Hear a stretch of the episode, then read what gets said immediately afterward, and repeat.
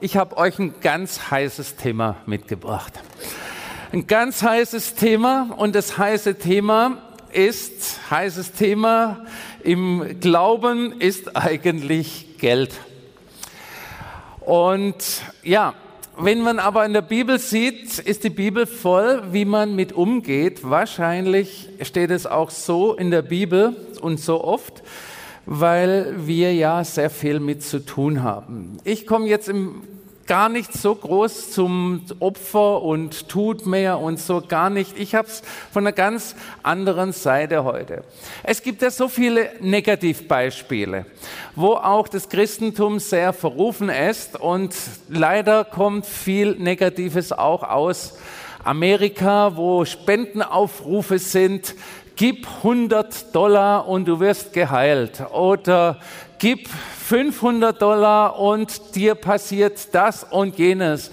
Gib 1000 Dollar und es wird alles gut. Und ihr Lieben, das ist ja so überhaupt nicht biblisch. Haben wir aber auch schon in Deutschland erlebt. Isolde und ich waren eingeladen, schon längere Zeit in Berlin, zu einem Gottesdienst, wo ein Pastor vom Ausland da war, nicht von Amerika, von einem anderen Land da war und der hat ein Aufruf gemacht. Also er fühlte auf dem Herzen, jeder muss 500 Euro spenden und nur die 500 Euro, dann hast du, bekommst du genau, was du brauchst, wenn du diese 500 Euro gibst. Und ihr Lieben, wenn so ein Aufruf ist, da mache ich zu.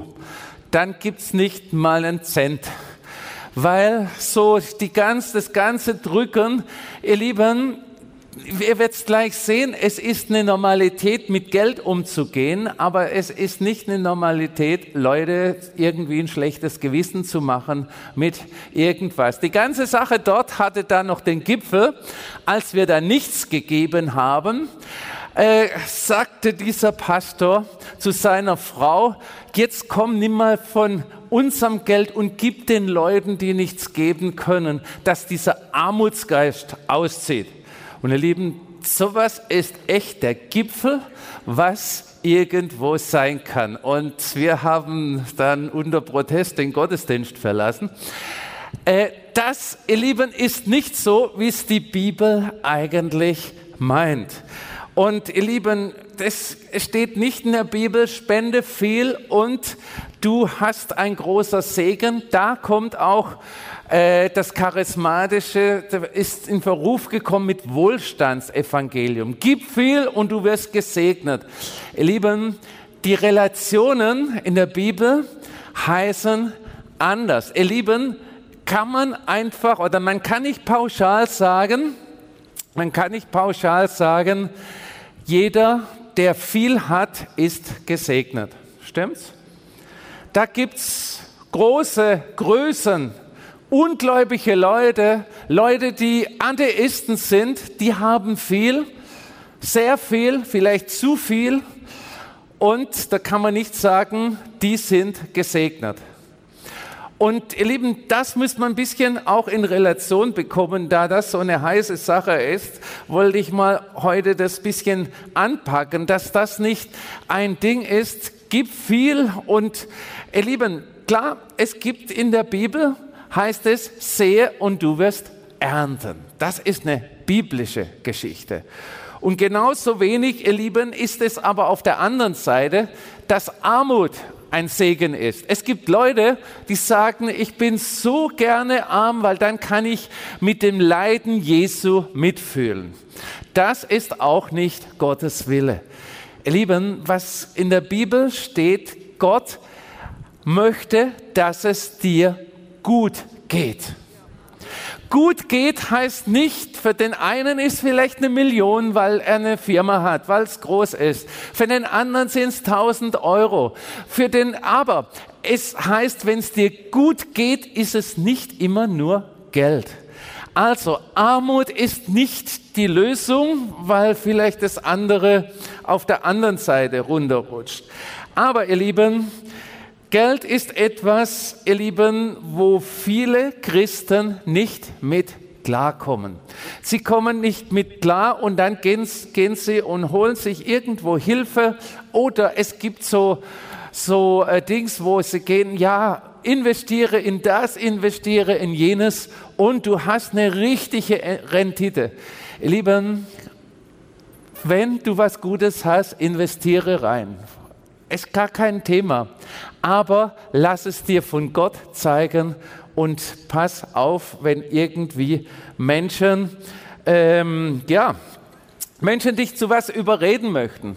Mein Vater hat immer so ein schönes Wortspiel gehabt. Das heißt, der eine hat das Geld und der andere hat die Erfahrung.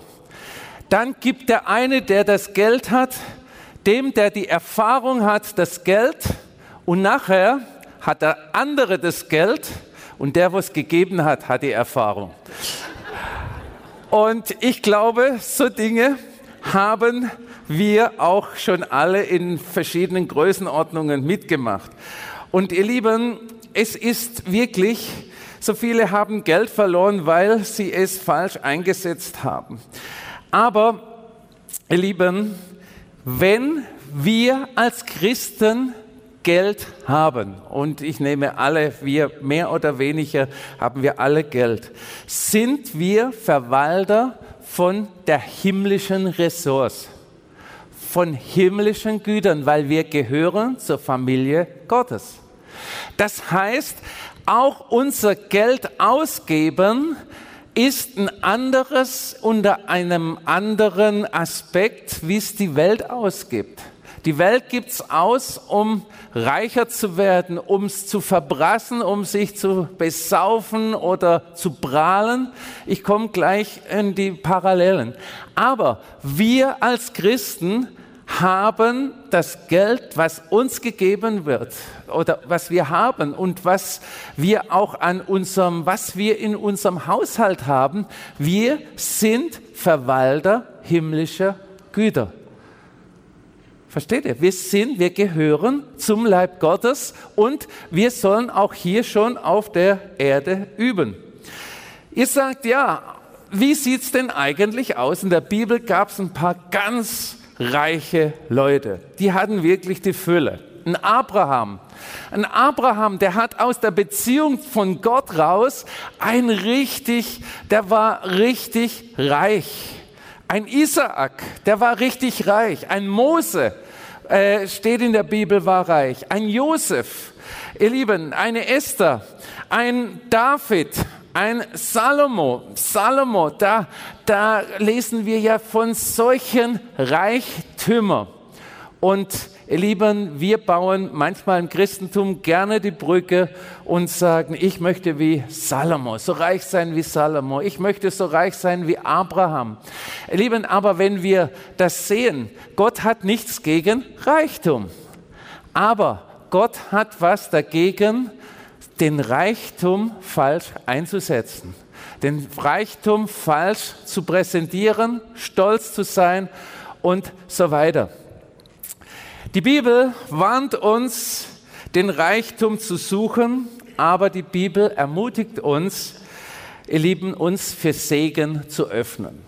Drum sehe ich Segen und Reichtum nicht unbedingt abhängig, zwingend abhängig. Ähm, ja, äh, spende viel und du wirst reich werden. Ihr Lieben, was wir in der Bibel finden, ist, wenn wir Gott etwas geben, wird er uns dafür segnen. Stimmt's? Das heißt in der Bibel. Aber dann die Formel rauszumachen, dann kannst du auch die Formel machen, die nicht richtig ist. Wenn du nicht genügend Geld hast, dann hast du falsch geopfert. Das ist ein Fehler. Das, so dürfen wir nicht sagen, ihr Lieben. Wir müssen Haushalter sein. Und lasst mich mal den Versuch starten, der Heilige Geist möge es mir gelingen, schenken, dass ihr es so versteht, wie ich es rüberbringen möchte. Ihr Lieben, die deutsche Sprache hat manche Wörter nicht, die es im Englischen gibt. Im Englischen kann man es manches besser erklären. Aber lasst mich mal das, was die Welt hat, Reichtum nennen und das, was im christlichen Bereich, was wir bekommen können, Fülle nennen. Im Englischen heißt es Wells, also dass es mir gut geht, aber äh, man kann es nicht so richtig übersetzen. Lasst mich mal wirklich sagen, das, was die Welt äh, hat an viel, heißt Reichtum und das, was die Christen an viel hat, viel haben, äh, ist Fülle. Und nehmen wir mal an, es ist gleich viel. Also 500.000 oder was auch immer. Jetzt möchte ich euch mal, bevor ich dann ins, ein bisschen tiefer gehe, euch mal die Parallelen zeigen. Reiche Menschen identifizieren sich mit dem, was sie haben. Ich habe ein Auto, ein äh, ja, Schwimmbad, ein Haus oder noch viel andere. Also die identifizieren sich mit ihrem Reichtum. Menschen, welche die Fülle haben, identifizieren sich, wer sie sind. Und da ist ein Unterschied, ihr Lieben, das gleiche Geld, aber das, der eine sagt, ich habe, und der andere sagt, ich bin durch Jesu Blut gewaschen. Ich bin reich. Nicht nur das Geld, sondern, ihr Lieben, ein ganz anderer Blickwinkel. Reiche Leute arbeiten für das Geld und Leute der Fülle lassen das Geld für sich arbeiten. Die investieren. Und auf das komme ich am Schluss noch äh, einiges zu sprechen. Reiche Leute denken an ihren Besitz und für Leute, die die Fülle haben, die denken darüber nach, was kann ich als Erbteil hinterlassen? Was kann ich hinterlassen? Nicht nur am Geld, ihr Lieben. Wir denken immer Erbteil Geld, sondern was kann ich hinterlassen? Was kann ich? Wenn ich gerade denke, mein Vater, der die Vision hatte für das ganze Zentrum, er kann Geld hinterlassen, egal äh, wie viel, aber was er als Erbteil hinterlassen hat, ist das Zentrum. Was kannst du hinterlassen? Nicht, vielleicht nicht ein Zentrum, aber vielleicht kannst du etwas hinterlassen, wo die Nächsten sagen, schau mal, meine Mutter war eine gläubige Frau.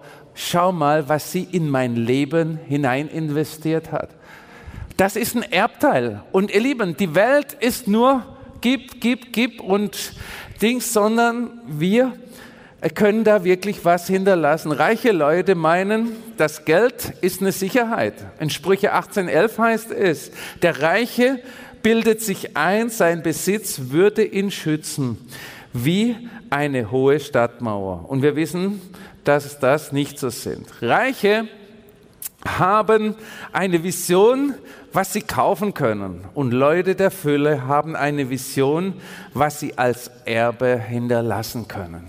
Wie setze ich das ein, was mir Gott gegeben hat? Reiche Leute wissen oft nicht, wie sie zu dem Geld gekommen sind und ihr Lieben und haben eine Riesenangst, das Geld zu verlieren.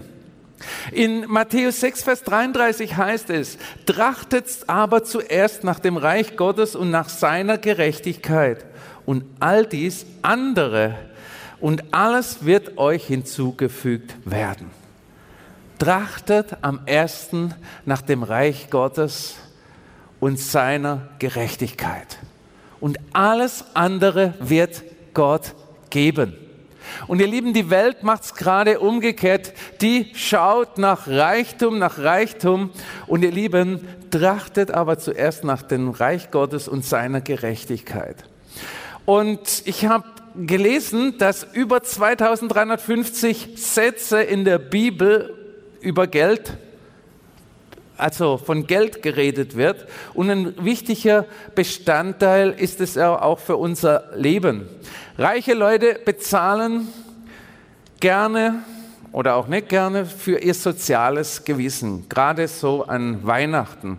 Leute, Lieben der Fülle, die investieren in ein Leben, das verändert in ein verändertes Leben, eine veränderte Nachbarschaft. Wir werden aber auch, ihr Lieben, nie die Armut beenden, wenn man irgendwo einfach nur Geld reinsteckt. Es ist ein Investieren. Und da möchte ich euch jetzt ein bisschen mit Beispielen auch für euer Leben einiges sagen. Wir haben das letzte, ne, das vorletzte Mal in Indien äh, Dinge erlebt, wo wir sagen, wow, auch so Sachen gibt's. Da kam, ich möchte nicht immer über Amerika schimpfen, aber da kommen manche schon, manche schon extrem, extreme Dinge her. Da kam ein Pastor und hat mit uns und der Missionarin zu Mittag gegessen und sagte zu der Missionarin, äh, ich gebe dir einen größeren Betrag für deine Arbeit, aber mich interessiert deine Arbeit überhaupt nicht. Ich möchte nur gute Bilder von armen Leuten, damit ich das zum Geld generieren in Amerika gut gebrauchen kann. Wir fanden das so abscheulich. Und ihr Lieben, das Gegenteil davon ist, investiere mit Liebe und dann wird es Veränderung schaffen. Das, ich weiß nicht, ob es rüberkommt, ob ihr versteht. Ihr Lieben, das eine ist bezahlen. Ich muss auch was für die Armen tun, muss bezahlen. Oder du investierst in etwas. Und ich sage dir, das, was du investierst, das wird wachsen. Das andere ist, wie wenn du ein, ein, äh, eine Eistüte kaufst, das ist für einen Moment gut und dann ist es weg. Und wir Christen, ich komme jetzt auf ein paar Feinheiten, wir Christen sind so unterwegs, dass wir oftmals handeln wie die Welt, das heißt, was bezahlen oder was opfern. Jetzt kommt Opferbeutel kommt rum, ich muss was reinwerfen. Ich werfe was rein. Ich habe immer so viel reingeworfen, werfe heute wieder so viel rein. Das ist, ihr Lieben, so eine Art Bezahlen. Oder irgendwo, äh, ja, ich, ich zahle was. Und ihr Lieben, was die Bibel möchte, ist, dass wir investieren. Dass wir in eine Sache hinein investieren, die Gott segnen kann. Und nicht einfach nur etwas bezahlen. Versteht ihr, was ich meine? Nicht einfach nur etwas bezahlen. Leistest du was oder investierst du? Wir Deutsche sind doch gerne, besonders die Schwaben, Schaffer, Schaffer, Häusle bauen. Wir möchten was für Jesus leisten. Wir tun was und da tun wir was und dort tun wir was.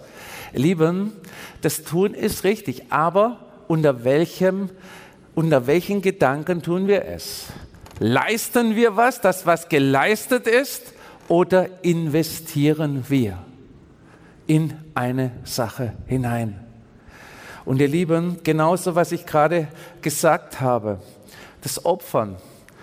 Bezahlst du Gott etwas oder investierst du in das Reich Gottes hinein?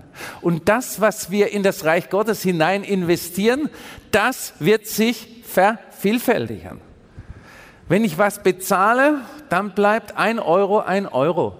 Wenn ich was investiere, dann wird sich das multiplizieren. Das wird für dich und auch für die Mission wird es arbeiten.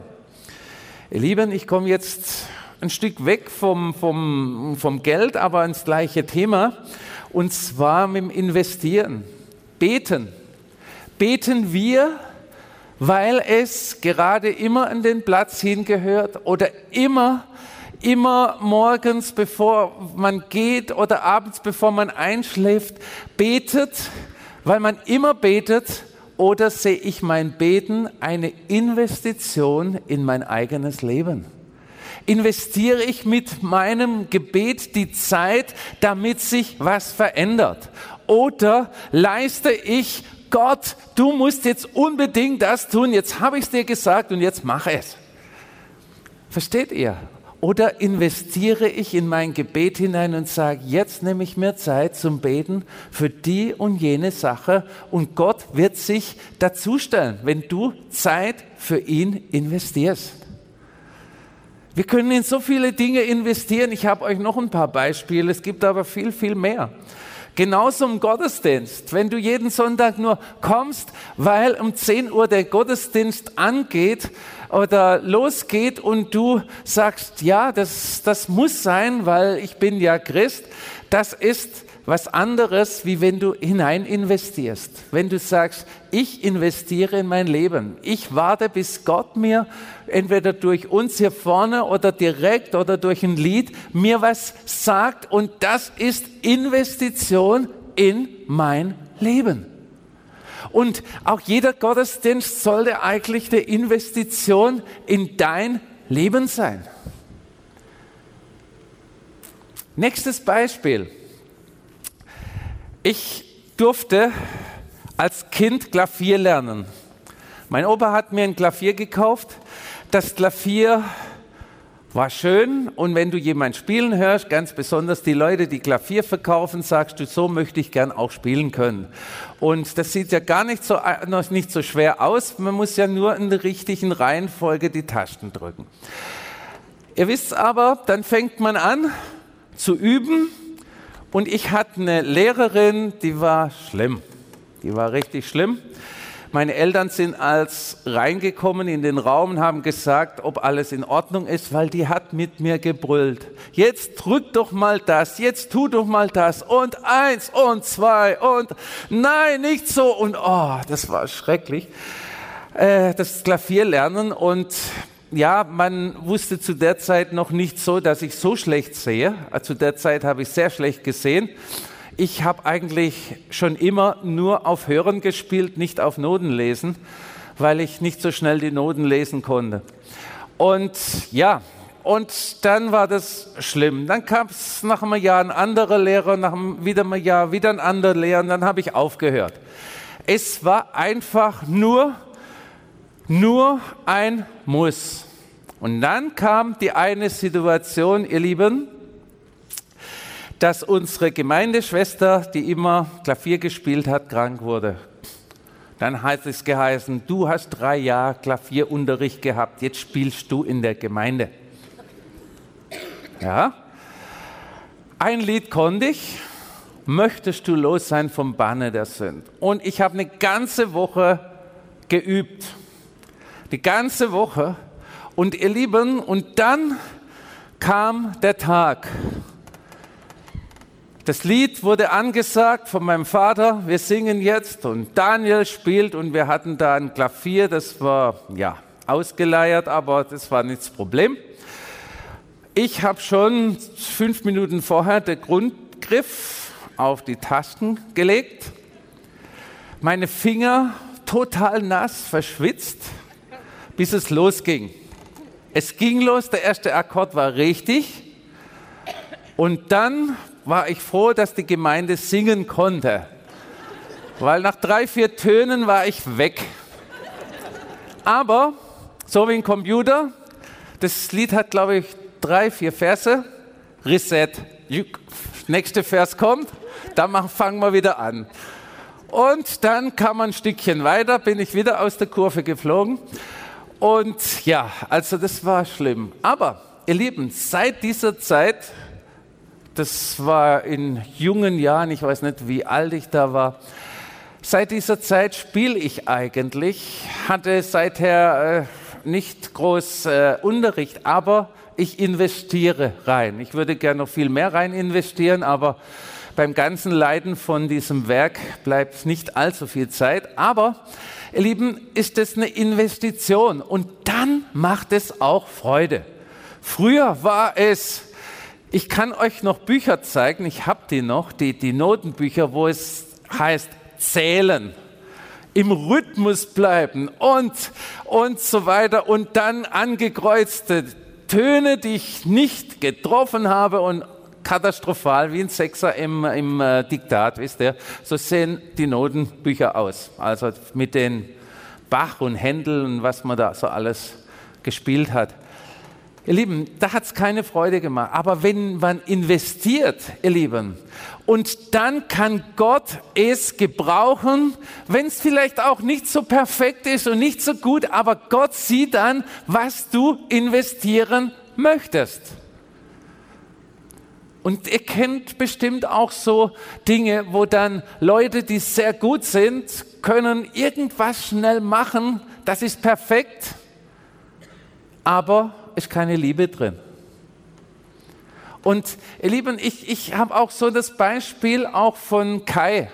Ich fand es echt toll, was, was Marion vorher gesagt hat und hat mich erinnert an Kai. Ich bin so froh, bis Kai wieder da ist. Er kommt ja kurz zur Gebetsnacht vorbei und dann ab dem Herbst wieder dauernd, dass wir wieder äh, ja, einen Schlagzeugspieler haben, aber nicht nur das, sondern er hat ja viele andere Talente. Aber ihr Lieben, Kai hat auf dieser Erde schon so viele Preise gewonnen. Das gleiche ist auch mit der Laura, die die Violine spielt. So viele Preise. Und wisst ihr, wieso die die Preise gewonnen haben? Die anderen spielen auch perfekt, aber sie spielen mit einer Leidenschaft. Und da kommt was rüber. Und ich möchte das, ihr Lieben, das, äh, wie soll ich sagen, äh, das Investieren Du investierst in etwas, wo du eine Leidenschaft hast. Und da steckt Leidenschaft. Also, das ist, du, du investierst was, wo dir weh tut, aber du sagst, wenn es mir weh tut, also durch das, was weh tut, wird es wachsen, wird es gedeihen. Und üben, ihr Lieben, macht nicht immer Spaß, aber es wird was bringen. Und und so ist es auch, ihr Lieben, sollten wir auch wirklich investieren. Nicht jeder kann jetzt Klavier spielen, aber ich möchte jetzt ins nächste kommen. Ehrenamtliche Arbeit hier. Diejenigen, die ehrenamtliche Arbeit hier getan haben schon, die gesagt haben, denen müssen wir helfen oder wurden gefragt, dem kann ich nicht Nein sagen. Ich stehe halt in die Tür, ich sammle halt Opfer ein, ich drücke halt Knöpfe in der, in der Technik oder ich mache Sonntagsschule. Äh, wenn die jemand brauchen, mache ich das. Ihr Lieben, das ist was anderes, als wenn jemand kommt und sagt, ich möchte mit meinem Amt in Menschen investieren. Und was wir dauernd von Reaktionen bekommen, Menschen von euch, die ehrenamtlich hier arbeiten, Mann, wurde ich lieb begrüßt. Mann, äh, war das eine liebe Geste von dem. Und ich bin ins Foyer reingekommen, da kam der auf mich zu und so weiter. Ihr Lieben, das ist der Unterschied, wie, guten Tag, hier geht's rein. Oder sitzen Sie hier hin, hier geht's nicht. Ihr Lieben, es ist ein Ehrenamt. Wenn ein Ehrenamt nicht in ein Investieren in die Menschen ist, ist es eine Arbeit, die kein, keine Freude macht. Und ihr Lieben, wir müssen das in allen Dingen in unserem Leben einmal sehen. Ihr Lieben, das Bibellesen, wenn es eine Pflicht ist. Ich habe dem Herrn versprochen, sagt vielleicht der eine oder andere, ich lese jeden Tag ein Kapitel. Dann lest du es runter und ich sage dir, meistens kann man dich danach nicht fragen, was du gelesen hast. Aber du hast gesagt, ich habe jetzt Kapitel 5 fertig. Ist es aber für dich eine Leidenschaft, ist es für dich eine Investition in dein Leben, dann fließen die Worte in dich hinein und der Heilige Geist kann etwas daraus machen. Und ihr Lieben, das ist mir heute so wichtig, dass wir uns heute mal Gedanken machen, Tun wir nur Dinge oder investieren wir in Dinge hinein? Ja, dein eigenes Leben. Für manche, manche Christen fragen, warum bin ich auf dieser Erde? Weil ich mache nichts und ich lebe vor mich hin und ja, das Leben quasi verschwenden. Wenn wir sehen, ihr Lieben, dass die Aufgabe uns von uns Menschen eigentlich ist, dass wir wieder in Menschen hinein investieren sollen. Und nicht nur, wenn wir bezahlt werden, sondern wieder in Menschen hinein investieren. Und du sagst, ja, kann ich nicht, ich bin viel zu alt. Ich sag dir, wenn Gott die Liebe in dich hineingelegt hat und du bringst ein Strahlen dem Nächsten gegenüber, hast du schon mit deinem Strahlen investiert in ein anderes Leben. Für was investierst du deine Zeit? Und wisst ihr, jeder von uns hat gleich viel Zeit, stimmt's? Der eine ist hektisch, der andere, es gibt heute Leute noch, wo sagen, mir ist langweilig, da habe ich, ich nicht so viel Verständnis. Aber jeder hat gleich viel Zeit, ob er jetzt Unternehmer ist, Rentner ist, Schüler ist, jeder hat gleich viel Zeit. Und ihr Lieben, ich möchte ein Beispiel vorlesen, Matthäus 25, 14 bis 30. Es wird dann so sein wie bei einem Mann, der, Aus, der ins Ausland reisen wollte. Er rief alle seine Verwalter zusammen und beauftragte sie, während seiner Abwesenheit mit seinem Vermögen zu arbeiten. Denn dem einen gab er fünf Zentner Silberstücke, einem anderen zwei, einem dritten einen Zentner, jedem nach seinen Fähigkeiten. Es seht hier jeden nach seinen Fähigkeiten. Wir würden sagen, gerecht wäre gewesen, jeder bekommt das Gleiche. Nein, der Herr sieht die Fähigkeiten, sagt aber nicht zu dem einen schlecht oder zu dem einen gut, wenn er sie einsetzt, die Fähigkeiten. Danach reiste er ab. Der Mann mit den fünf Zentner Silberstücke war so erfolgreich bei seinen Silberstücken, äh, bei seinen Geschäften, dass er die Summe verdoppeln konnte. Auch der, die zwei Zentner bekommen hatte, verdiente zwei hinzu. Der dritte aber vergrub sein Geld ein und an einem sicheren Ort.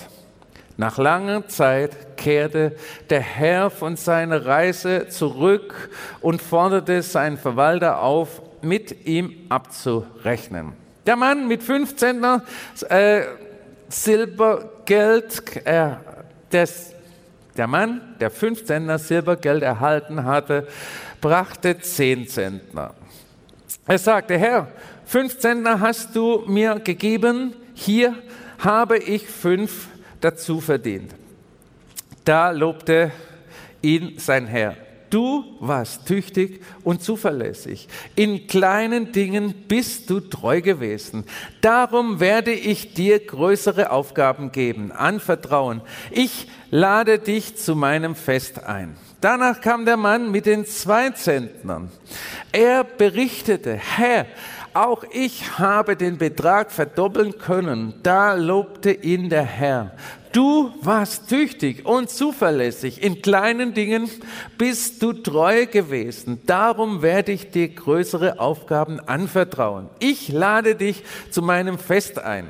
Schließlich kam der mit einem Zender, Silberstücke und erklärte, ich kenne dich als strengen Herr und dachte, Du erntest, was du nicht gesät, was andere gesät haben. Du nimmst dir, was ich verdient habe. Aus Angst habe ich das Geld sicher aufbewahrt. Hier hast du es wieder zurück. Zornig antwortete ihm darauf der Herr, auf dich ist kein Verlass. Und faul bist du auch noch. Wenn du schon der Meinung bist, dass ich ernte, wo andere gesät haben und mir nehme, was du verdient hast, hättest du zumindest mein Vermögen bei einer Bank anlegen können. Dort hätte es wenigstens Zinsen gebracht. Heute nicht einmal das, gell? Nehmt ihm das Geld weg und geht es dem, der die fünf Zentner hatte. Dem, wem, wer viel hat, der bekommt noch mehr dazu. Ja, er wird mehr als genug haben. Wer aber nichts hat, dem wird selbst noch das wenige, das er hat, genommen. Und jetzt werft diesen Nichtsnutz hinaus in die Finsternis, wo es nur Weinen und ohnmächtiges Jammern gibt. Ja, Ihr kennt die ganze Geschichte, die hier erzählt wird, die in der Bibel genauso steht oder ist ja Bibeltext. Da sagt der eine oder andere vielleicht von uns, ja, der eine, also ich hätte es auch so gemacht, also ich hätte Angst, da was draus zu machen, bevor es weniger wird, gebe ich lieber das wieder zurück, was ich bekommen habe. Ihr Lieben, das Beispiel steht nicht wegen Geld hier drin, sondern das Beispiel steht eigentlich von einer Haltung. Er symbolisiert oder spiegelt, spiegelt eine Haltung. Gott hat uns alle Fähigkeiten gegeben. Der eine hat mehr, der andere weniger, aber jeder hat Fähigkeiten. Und es heißt hier nicht, der, der, der eine hat zehn und der andere zwei oder wie viel war es? Fünf. Also, es heißt nicht, der hat fünf, der hat schlechter gemacht. Nein, der mit fünf hat genauso mit seinen Möglichkeiten gehandelt wie der mit zehn und das war gut für den Herrn. Er hat nicht gesagt, schau, dass du wirst wie der mit zehn, sondern du hast es gut gemacht. Aber was Gott nicht haben möchte, ist, wenn wir einfach nur den Tag an uns herbei, vorbeistreichen lassen und nichts investieren. Er hat uns auf diese Erde gesandt, damit wir in Dinge investieren. Und äh, ich sage euch am wenigsten eigentlich in die Geldsache, sondern in was investieren wir alles. Ich habe euch schon zahlreiche Beispiele, äh, Beispiele genannt und nenne euch noch ein paar. Jeder hat gleich viel, so wie wir gleich viel Zeit haben. Es gibt keiner unter uns, der 25 Stunden am Tag zur Verfügung hat. Und ja, wenn du das hast, dann lass mich's wissen, weil das eine Stunde mehr wäre manchmal praktisch.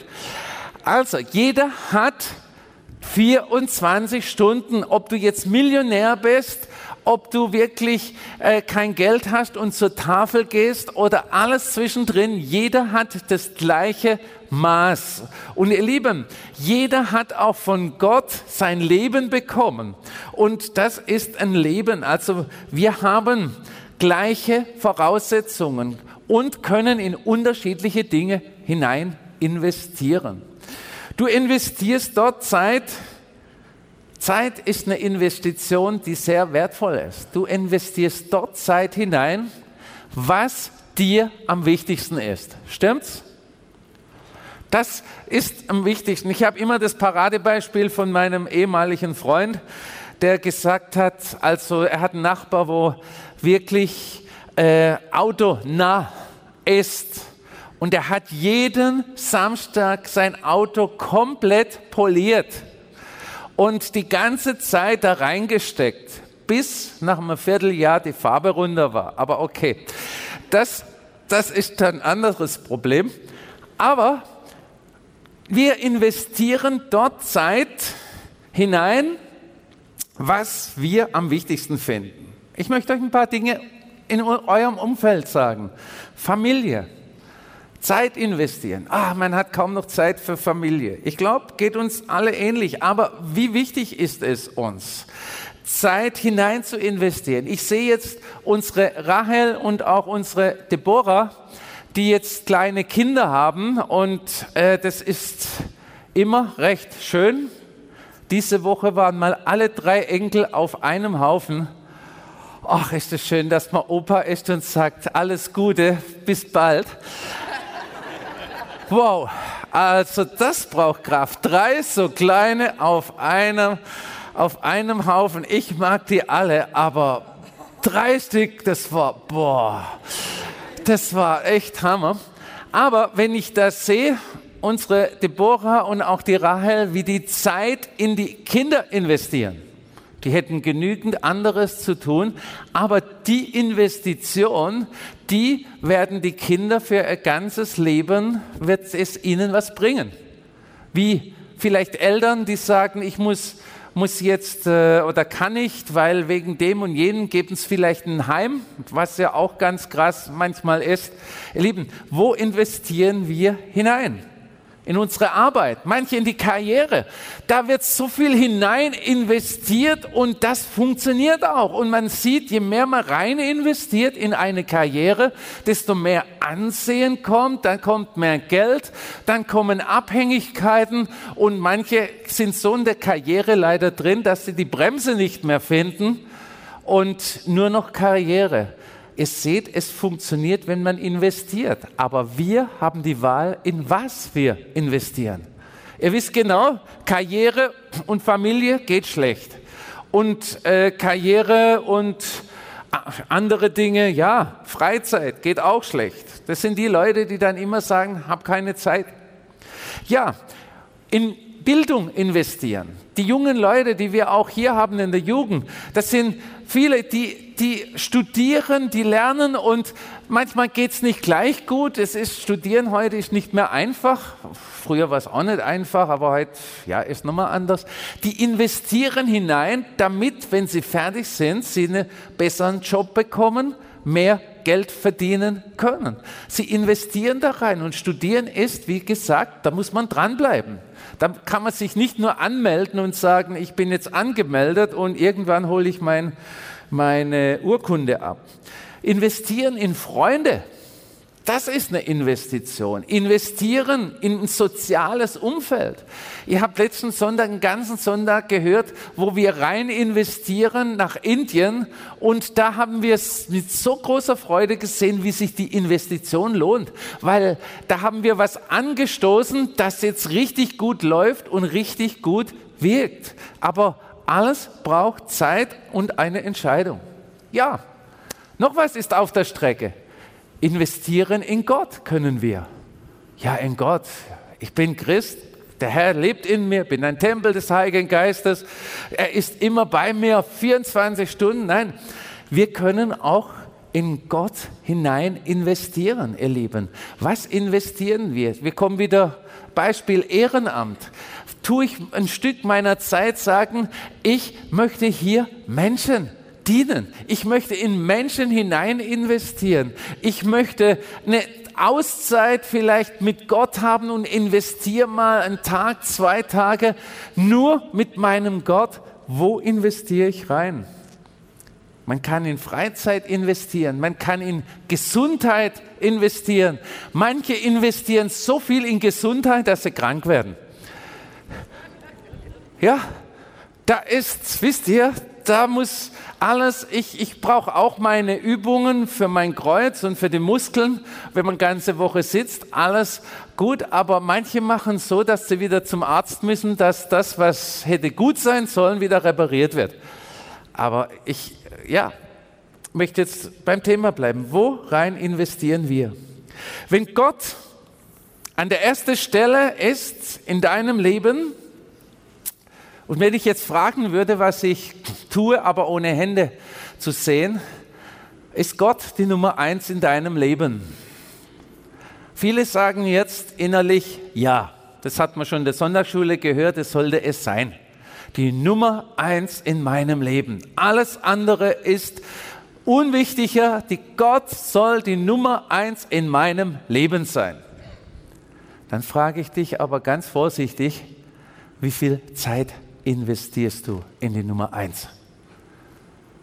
Ja, ich habe meine Kinder, habe meinen Beruf, habe meinen Sport, habe mein, mein, mein Hobby, habe mein Auto, habe mein Haus, habe mein Dings, habe mein. Das muss doch Gott verstehen. Ja, er versteht es. Aber wenn ein anderer, was ist jetzt wirklich die Nummer eins, wo du hinein investierst?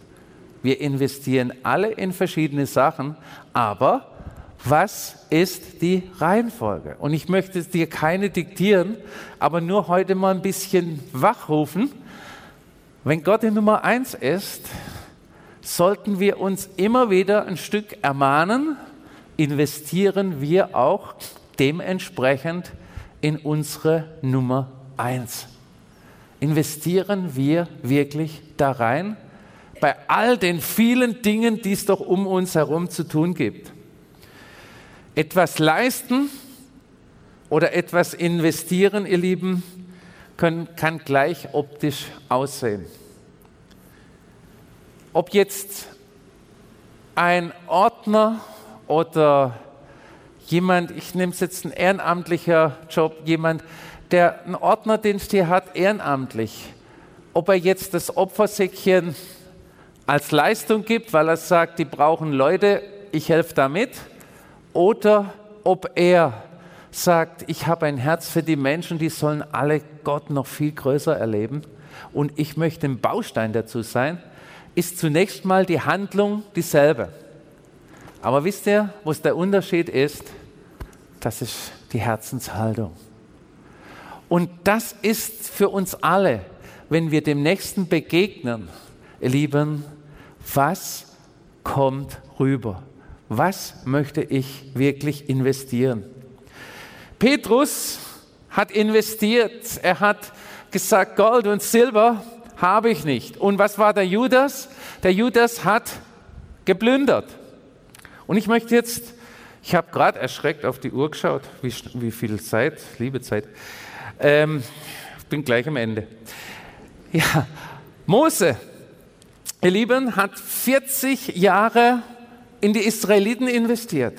Äh, Josua hat sein ganzes Leben in die äh, Israeliten investiert. Der Josef hat sein Leben für die Brüder, dass die überlebt haben, investiert. Ein David hat sein Leben für Lobpreis investiert. Und ich sage dir, Jesus hat drei Jahre in zwölf Jünger investiert. Jesus hat an jeder Stelle, wo er auf der Erde war, in Liebe investiert. Und Jesus hat am Kreuz für dein ewiges Leben investiert. Amen. Lasst uns aufstehen.